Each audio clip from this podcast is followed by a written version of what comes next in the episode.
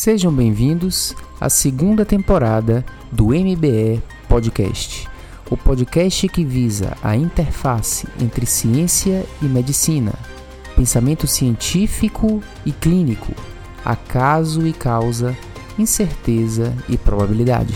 Eu sou Luiz, seu editor, e esta iniciativa se entrelaça com o nosso blog e canal do YouTube de Medicina Baseada em Evidências, inserções no Twitter e curso online de Medicina Baseada em Evidências.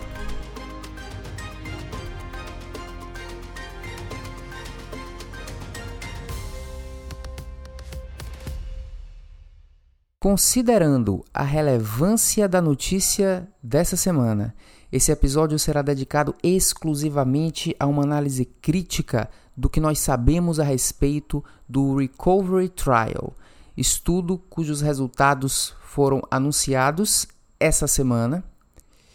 Sendo importante, nós fazemos uma análise do valor preditivo positivo da informação de que corticoide reduz mortalidade em pacientes com Covid-19. O valor preditivo positivo depende da probabilidade pré-teste e de critérios de veracidade da informação. Para isso, nós utilizaremos nosso pensamento uh, de probabilidade a priori e utilizaremos o nosso conhecimento a respeito do protocolo que já foi amplamente publicado. Por fim, discutiremos o impacto do efeito demonstrado e tentaremos responder a seguinte pergunta: esse resultado é bom demais para ser verdade? A primeira observação que eu gostaria de fazer é a respeito do ecossistema científico. Esse estudo Recovery ele foi anunciado resultado sob a forma de press release e sob a forma de liberação do resumo dos resultados na plataforma da internet do estudo Recovery antes da publicação do estudo na íntegra. Essa é mais uma característica do Fast Science e devemos lembrar que isso é inadequado, porque nós temos a notícia e não temos o conteúdo uh, completo para que a gente analise a veracidade da notícia. Isso não é uma prática adequada. Estamos diante de uma situação muito uh, emocional, onde nós estamos inclusive mais predispostos a acreditar numa boa notícia. Portanto, esse é o momento de sermos rigorosos com processos de integridade científica. Idealmente, não faz diferença uma semana a mais ou outra a menos, até mesmo porque, antes de prescrever, precisamos ter a segurança uh, do resultado, ok? E não temos ainda essa segurança. Mas eu abro a exceção em fazer uma análise preliminar disso, primeiro porque o mundo já está se comportando como se o estudo estivesse publicado, ok? Então, já que já existe esse comportamento, nós vamos antecipar uma análise crítica. Segundo, Uh, nesse caso específico, o protocolo do estudo está muito bem publicado na íntegra. E aqui eu não me refiro à publicação de dados nas plataformas de protocolo publicado a priori, que às vezes é uma coisa resumida. Não, o protocolo na íntegra, tipo aquele que fica ali nos apêndices dos estudos publicados, ele já está disponível de forma que a gente pode fazer uma análise metodológica a respeito da veracidade. O que fica faltando é um detalhamento maior nos resultados do estudo, e análise crítica é a leitura do método e dos resultados. Portanto, o que a gente vai fazer aqui é uma análise, eu até julgo aprofundada da questão, mas a gente deixa essa observação que não estamos na situação ideal. A situação ideal é quando a notícia se torna notícia depois da publicação científica do trabalho. Isso não é uma inadequação que surgiu com o Covid. Press release, principalmente os feitos pela indústria, têm sido comuns mesmo antes da pandemia. Antes da pandemia. Uh, no entanto, com a pandemia isso tem se tornado mais frequente. A gente deve uh, entender isso de uma maneira crítica, mas isso não nos exime de fazer uma análise de posse do conhecimento que nós já temos a respeito do protocolo do estudo.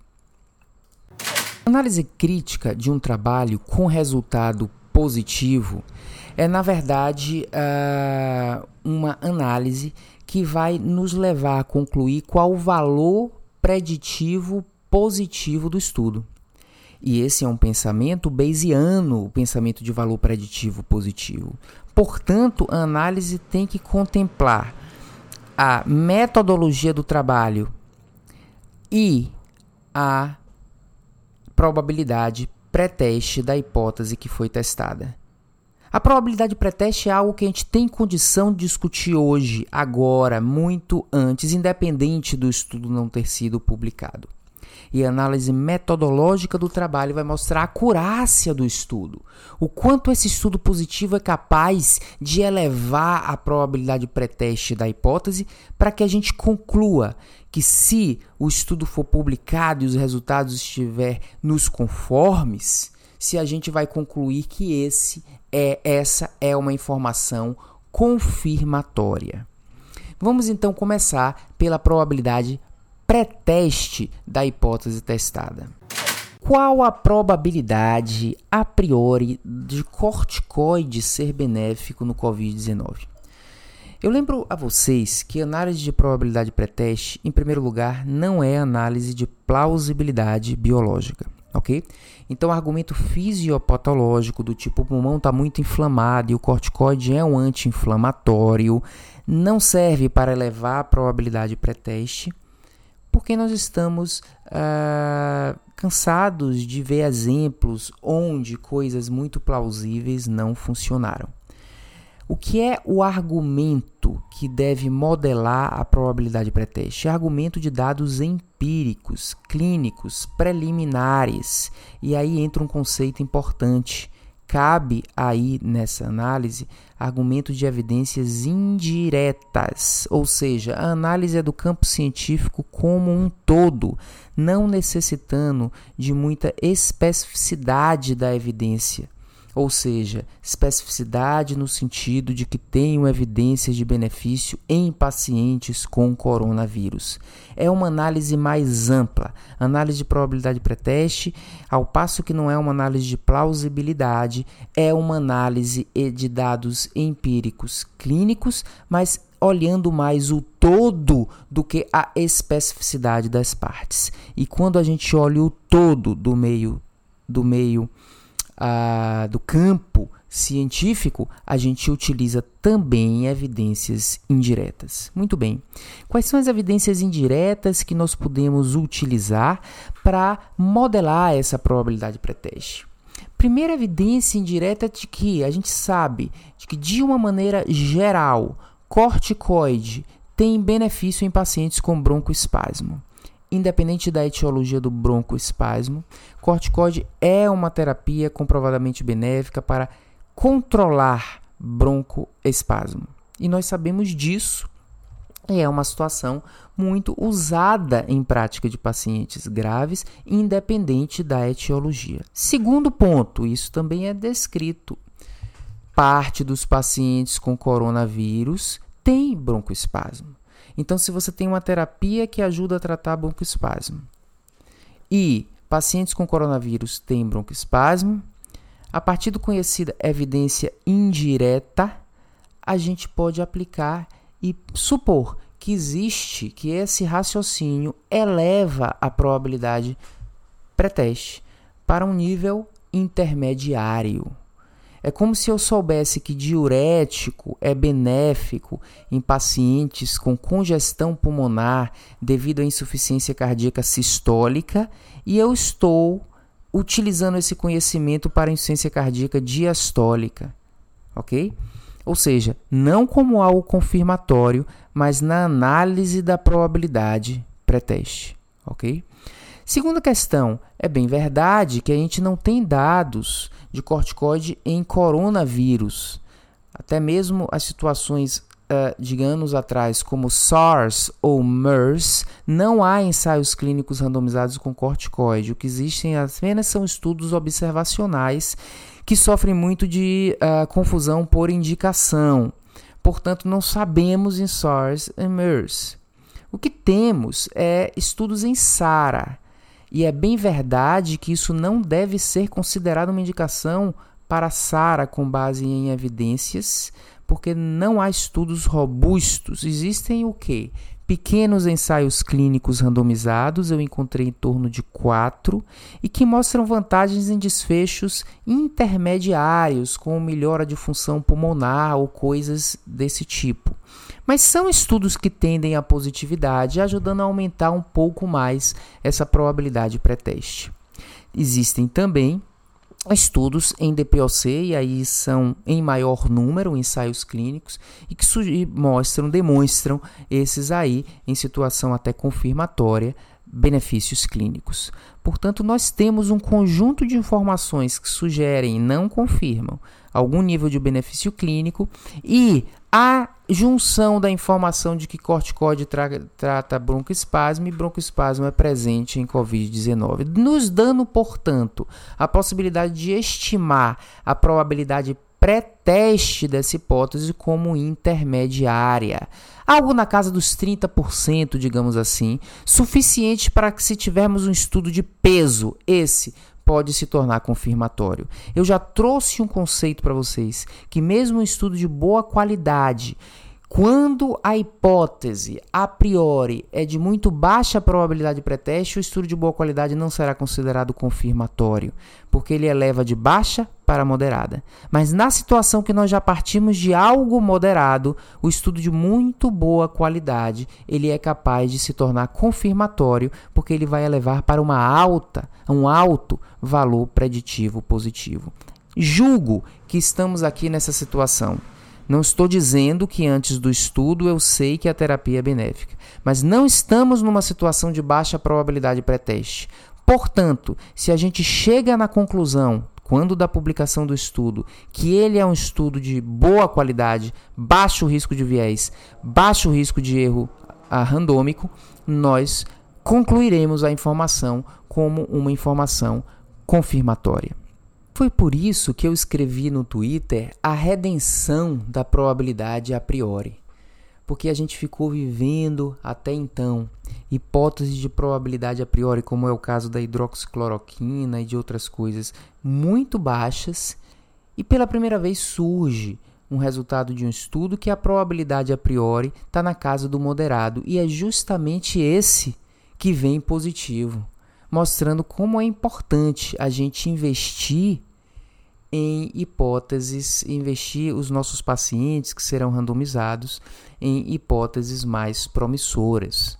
Os centenas de pacientes do Recovery que foram ah, eh, submetidos ao teste da hidroxicloroquina, eu julgo ter sido um desperdício científico, mas não no caso dessa hipótese, que já era uma hipótese moderada. Investimento principalmente no momento que nós precisamos de eficiência, muita eficiência do ecossistema científico, deve ser nas hipóteses de probabilidade moderada. Até mesmo porque eu quero trazer um conceito para vocês. As descobertas inusitadas, muito inusitadas, elas ocorrem pelo acaso e não porque a gente planejou descobrir elas, ok? As coisas improváveis são descobertas por acaso e não de uma maneira planejada. Então não é interessante planejar estudo para testar hidroxicloroquina, mas me pareceu desde o início interessante testar a eficácia do corticoide. E foi esse que veio com o primeiro ensaio clínico mostrando redução de mortalidade,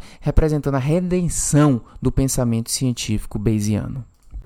O estudo Recovery é um estudo uh, é realizado pela Universidade de Oxford financiado pelo National Institute of Health and Research da Inglaterra e também financiado pela Fundação Linda e Bill Gates.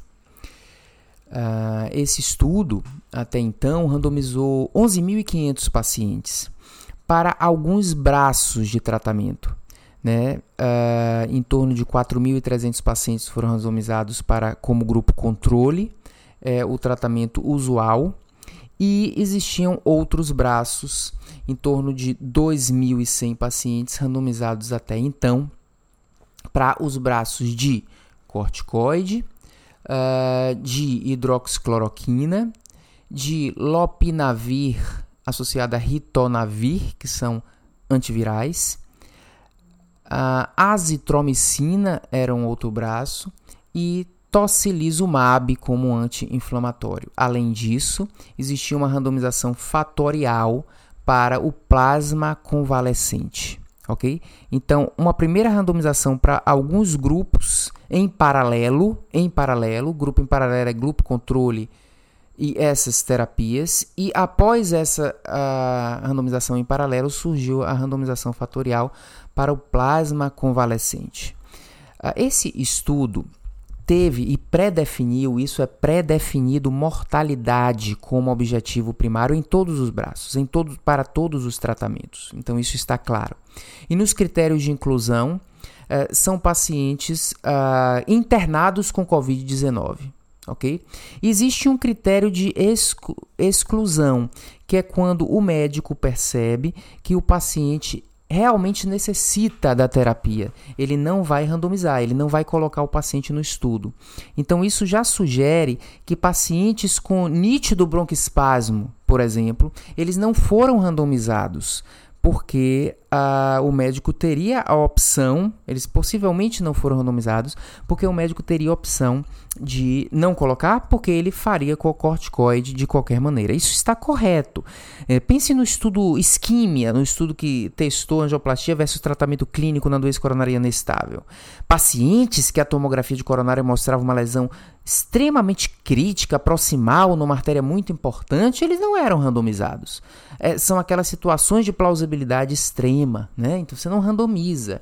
Então uma dúvida que eu tive inicialmente era: será que esse estudo randomizou para grupo controle pacientes que o corticoide era evidentemente necessário e por isso teve esse benefício? Bem, quando eu vi esse critério de exclusão, eu fiquei mais tranquilo. Mas eu gostaria, eu preciso ver na publicação final Quantos pacientes foram excluídos por esse motivo? Isso nos dará mais segurança de que esse resultado não é um resultado simplesmente óbvio, porque nós acabamos randomizando para o grupo controle um monte de paciente que corticoide seria muito necessário. Não acho que seja o caso, estou na expectativa de que o resultado nos tranquilize em relação a isso, porque tem esse critério de exclusão ali colocado, quando o médico julga que o tratamento é realmente necessário. Bem, desses tratamentos todos, o único que se aplica a, aplica a isso é o corticoide, porque é um tratamento da prática clínica de paciente com broncoespasmo importante. Quanto a isso, eu fiquei tranquilo sobre o critério de veracidade da evidência, ok? representaria aí uma espécie de viés de seleção, viés de amostragem, melhor dizendo, o que não parece ter ocorrido.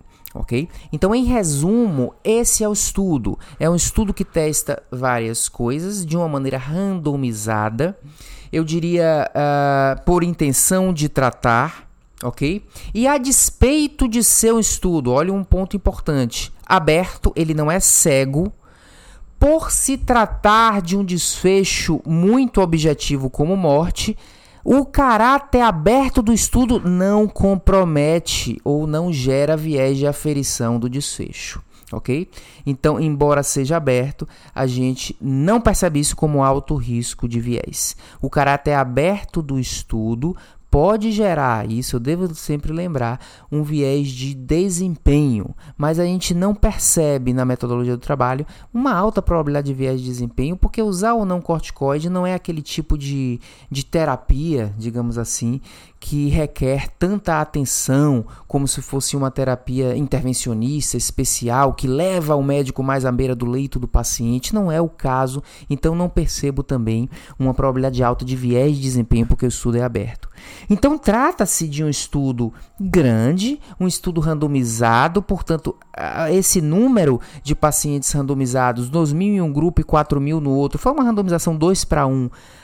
Ela provavelmente implica numa, numa homogeneidade dos dois grupos, portanto não há viés de confusão. Não parece, embora aberto, haver viés de aferição. É um estudo que utilizou a intenção de tratar, ok? Então, numa análise mais uh, da metodologia, nos parece um estudo com baixo risco de viés. No entanto, esse é um estudo adaptativo e precisamos analisar com mais cuidado esse caráter adaptativo desse estudo, falarei no próximo bloco. O desenho adaptativo, e aí eu recomendo isso a vocês, quando vocês perceberem que o estudo é adaptativo, liguem uma luz de alerta, uma luz vermelha. Porque se por um lado o, o desenho adaptativo é um desenho que tem algumas utilidades e adequações, ele abre a guarda para a existência de inadequações. Uh, o caráter adaptativo, ele às vezes traz até a conotação de algo especial metodologicamente. Me lembro que há uns dois ou três anos surgiu um artigo de revisão do New England sobre estudos adaptativos, trazendo assim como se fosse uma grande sofisticação de metodologia. É uma metodologia interessante, mas ela tem que ser muito bem usada.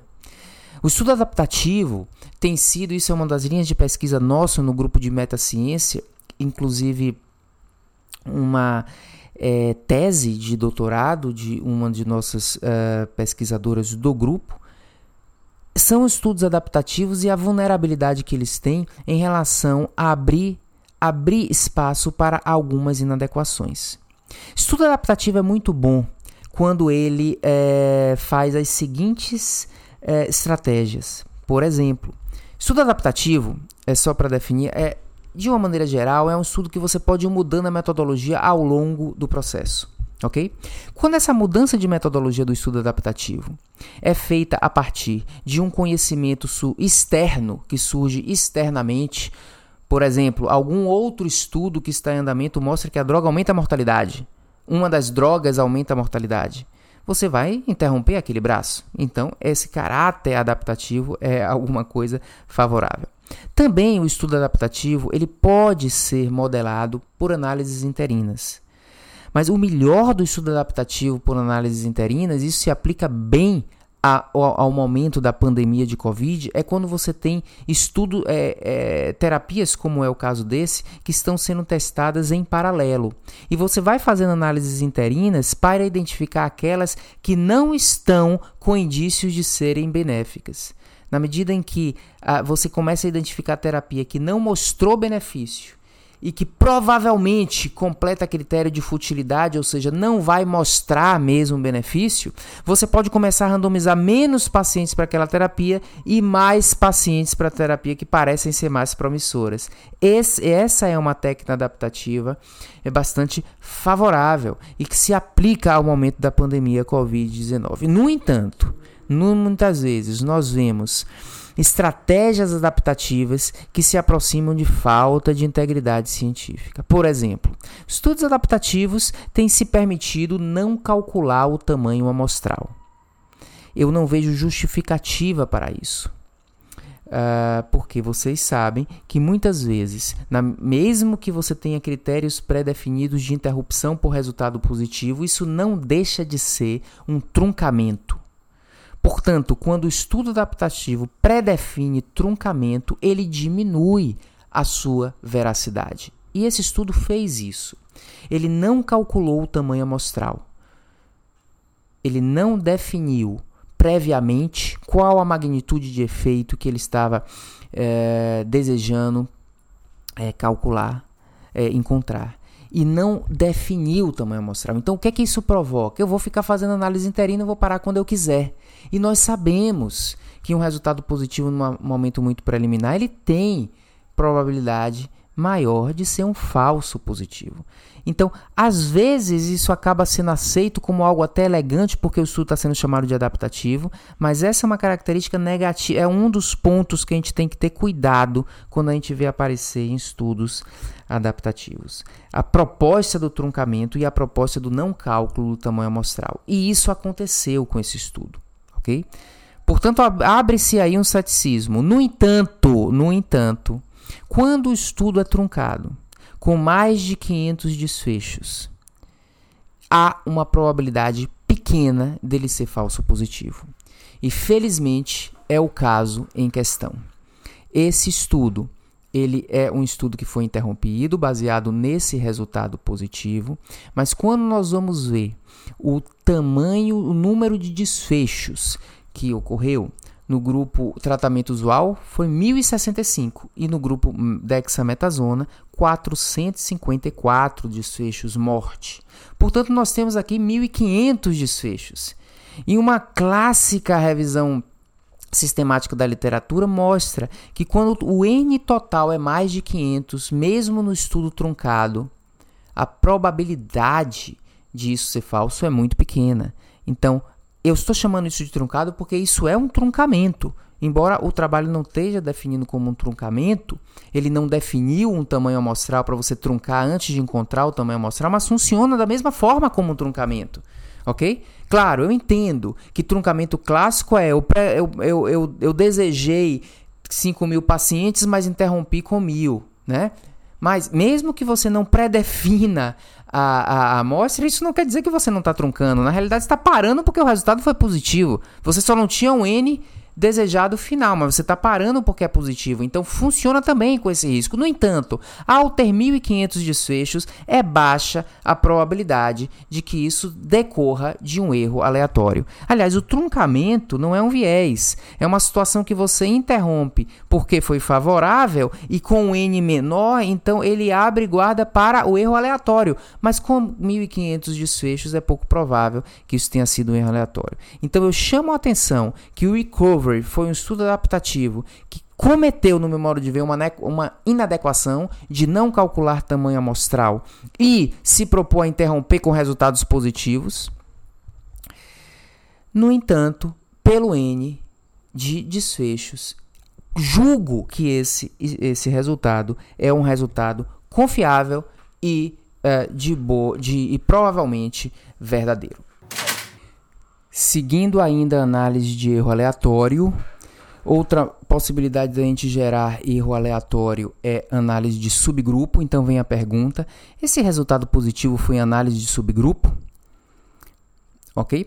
Então a, resposta é não. O resultado positivo foi na comparação mesmo uh, do, de todos os 2.100 pacientes randomizados para dexametasona comparado com o controle. O resultado foi positivo.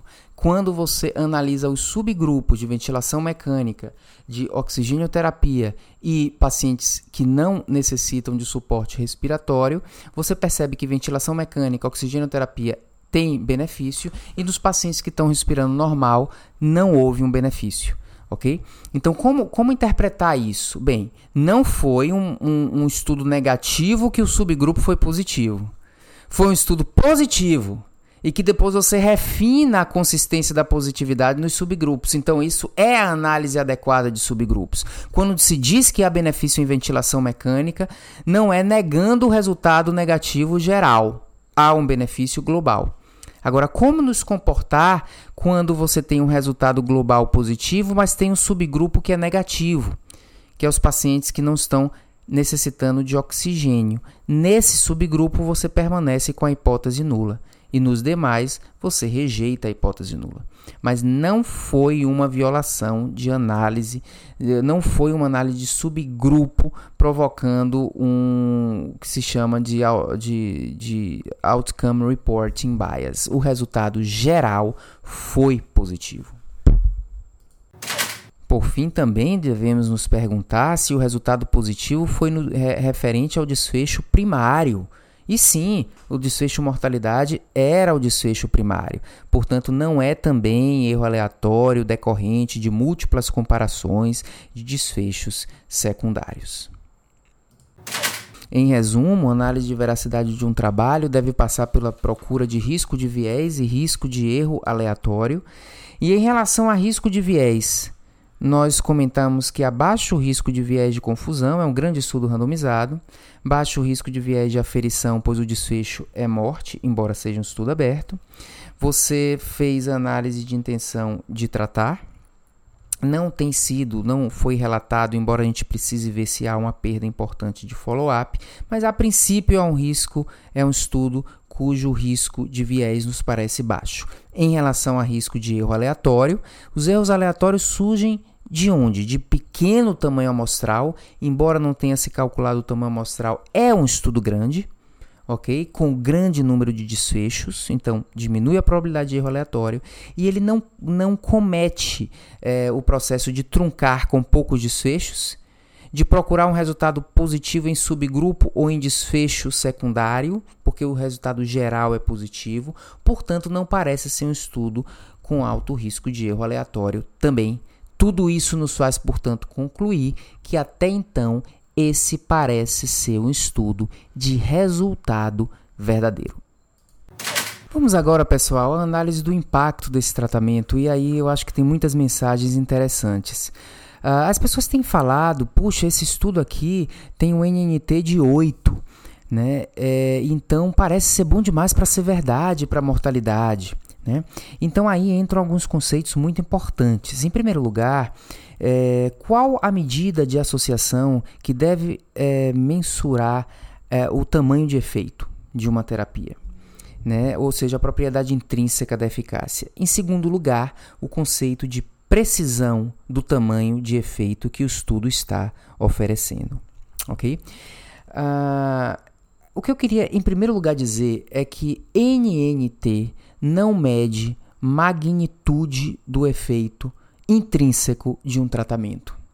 O NNT é uma propriedade mais do paciente que recebe o tratamento do que do tratamento per si.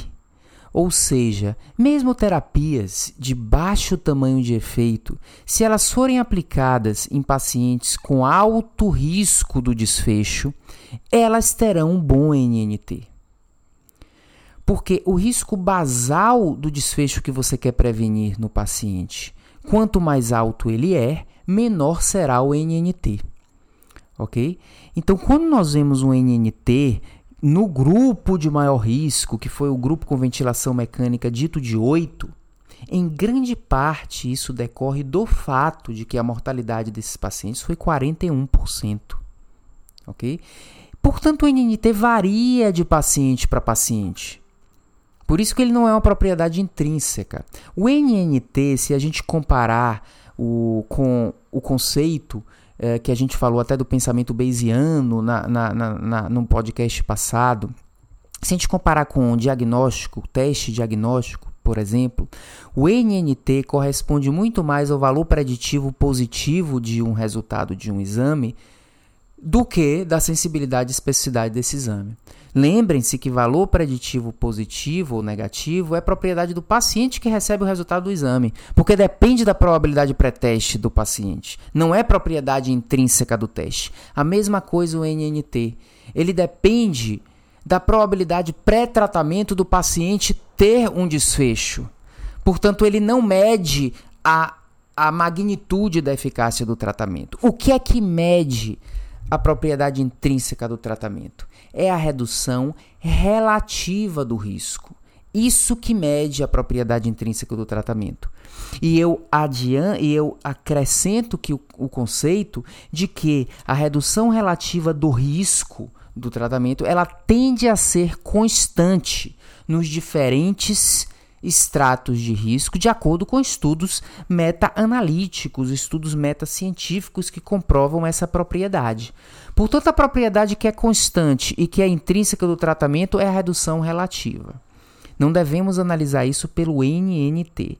No caso desse trabalho, uh, os autores uh, calculam é, não redução relativa do risco ou risco relativo, mas ele utiliza a, a medida de risk, uh, de rate ratio, que é mais a razão da taxa de incidência, que equivale ao hazard ratio. Ou seja, embora só, só, é, só tivesse 28 dias de, de segmento, eles resolveram utilizar a medida que leva em consideração também o fator tempo, mas é também uma medida relativa. Então eu vou interpretar aqui esse rate ratio ou hazard ratio como se fosse risco relativo, que é que é o que se faz assim para ter noção da do, do tamanho de efeito, ok? Então o rate ratio ele foi ele foi no grupo geral 0.83, gente. Isso significa então 1 menos 0,83, 0,17. Significa 17% de redução relativa de risco. Não é alta. A maioria dos tratamentos que funcionam estão na casa, na casa dos, dos 30% de redução relativa do risco. Então não é alto, não é bom demais para ser verdade. É até uma redução relativa do risco de uma magnitude mais para pequena ou quase moderada, na melhor das hipóteses. Só que esse 17%, quando aplicado numa doença de alta mortalidade, ela insufla a redução absoluta do risco e, consequentemente, mostra um melhor NNT. Então, muitas das impressões e que eu vi comentários no Twitter e etc, de que isso parecia ser bom demais para ser verdade por causa do NNT, na realidade não é bom demais para ser verdade por causa do NNT se é o correto de analisar é a redução relativa do risco, que aqui foi arredondando, né, porque aqui é rate ratio 17%, portanto algo na casa do, do modesto até mesmo, ok? Mas não deixa de ser relevante, porque eu estou aplicando 17% numa população de muito alto risco. Então eu potencializo o benefício concreto. Mas não estamos diante de um resultado bom demais para ser verdade, pelo contrário. O rate ratio dos pacientes em ventilação mecânica foi 0,65, o que corresponderia a 35% de redução relativa do, do risco. 35% está na faixa de moderada redução relativa do risco. No entanto, como os pacientes de ventilação mecânica representaram uma parcela menor dos, dos 450 eh, desfechos do grupo dexametasona, só 94 desfechos eram dos pacientes com ventilação mecânica. Ou colocado de outra forma, dos 2.100 pacientes do, do grupo dexametasona, só 324 eram de ventilação mecânica. Você tem muita imprecisão no resultado desse rate ratio de 0,65. O intervalo de confiança vai de 0,48 a 0,88. E eu posso, inclusive, utilizando esse intervalo de confiança do rate ratio, estimar o intervalo de confiança desse NNT que foi de 8. E esse intervalo de confiança vai de 5 a 20. Portanto, o estudo não garante que é 8, pode ser tão alto quanto 20. Portanto, o estudo também não tem precisão para esse NNT de 8, nem essa redução relativa do risco de ser 35%. O que esse estudo tem precisão é para a redução relativa do risco de 19% que é a, o resultado obtido no grupo como um todo. Portanto, não é um estudo, um resultado bom demais para ser verdade. É um resultado bom demais, porque é redução de mortalidade. E 17% aplicado a paciente de mais risco pode trazer muitas prevenções de morte, mas não é bom demais para ser verdade. Fica, portanto, a mensagem que NNT não é uma medida de propriedade intrínseca do tamanho do efeito. NNT é a propriedade do paciente que recebe o tratamento. Mensagens principais desse podcast. Primeiro é inadequado. Geração de notícias entusiasmadas antes da publicação do estudo na íntegra. É o que nós vivemos, que nós temos vivido. Segundo, análise de probabilidade pré-teste. Primeiro, não é plausibilidade. Ela deve ser baseada em dados empíricos, mas esses dados empíricos representam mais a visão do todo do campo científico do que de um dado empírico específico da situação. Análise de probabilidade do campo científico utiliza muita evidência indireta, ou a junção de pequenos pedaços de evidência indireta, diferenciando se estamos diante de uma situação de baixa probabilidade ou moderada probabilidade. Isso já é suficiente para nos nortear em relação ao cálculo do valor preditivo positivo de um estudo. Ou seja, a análise de um trabalho não deve só ser apenas do trabalho, mas deve considerar a probabilidade a priori daquela hipótese. É uma análise bayesiana. Terceiro, análise de veracidade do trabalho. Nós abordamos risco de viés, abordamos riscos de uh, erros aleatórios, e eu peço para vocês perceberem como a análise toda foi baseada em confiança e desconfiança. Surgiam desconfianças que eu conseguia resolver a maioria, consegui resolver a grande parte delas com a leitura mais minuciosa da metodologia do, do protocolo.